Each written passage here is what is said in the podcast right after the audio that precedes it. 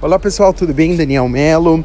Eu vou aproveitar, tô aqui na Itália, aconteceu um fato comigo e eu vou transformar isso aqui num podcast para poder fazer com que você obtenha mais resultados dentro da tua carreira de marketing de relacionamento. É, eu acho que o título desse podcast pode ser assim: não minta, não é, esconda informações dos seus prospectos. Olha só, ontem é, nós estávamos indo fazer um passeio é, em uma vinícola.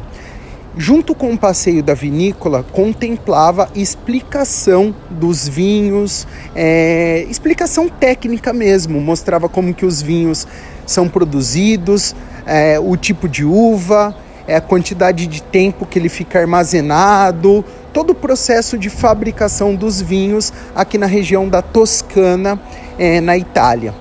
Só que quando nós chegamos lá, nós fechamos um pacote, um pacote com, é, com tradução em espanhol. E nós chegamos lá, só tinha é, com tradução para o inglês. Eu não falo inglês, também a Ana Paula, a, a Ana Paula também não fala. Lógico que algumas coisas a gente acaba entendendo, só que a gente meio que se sentiu muito chateado, por que, que nós ficamos chateados?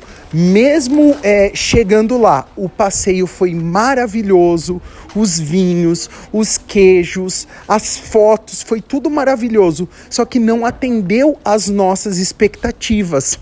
Às vezes acontece isso dentro do marketing de relacionamento, é, quando a gente faz um convite para um prospecto. A gente fala assim para ele: ó, vem para minha casa aqui que eu quero jantar com você. Ou vem para minha casa aqui que eu quero tomar um café com você.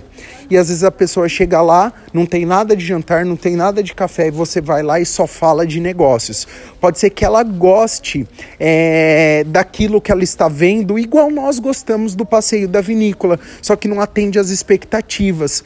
Então, Seja sempre muito sincero com os seus prospectos. Se a moça, no dia que nós fechamos o passeio, ela falasse pra gente assim, ó, não tem tradução em espanhol, só tem tradução em inglês, mas o passeio vale tanto a pena que vocês não vão se arrepender. Certamente nós fecharíamos da mesma forma. E a mesma coisa aplica para o seu prospecto. Às vezes você não precisa falar do jantar, às vezes você não precisa falar do café, você precisa pode falar que é um jantar e um café sim, mas desde que você fala que juntamente a isto vocês vão tratar de negócios. Isso é muito importante para que as pessoas não possam se, se sentir enganado, tá bom? É, aproveitei essa, esse, esse fato que aconteceu comigo para transformar isso em um aprendizado. Se você gostou, curtiu, compartilha com todas as pessoas do teu time, tá bom? Beijo no coração, até mais.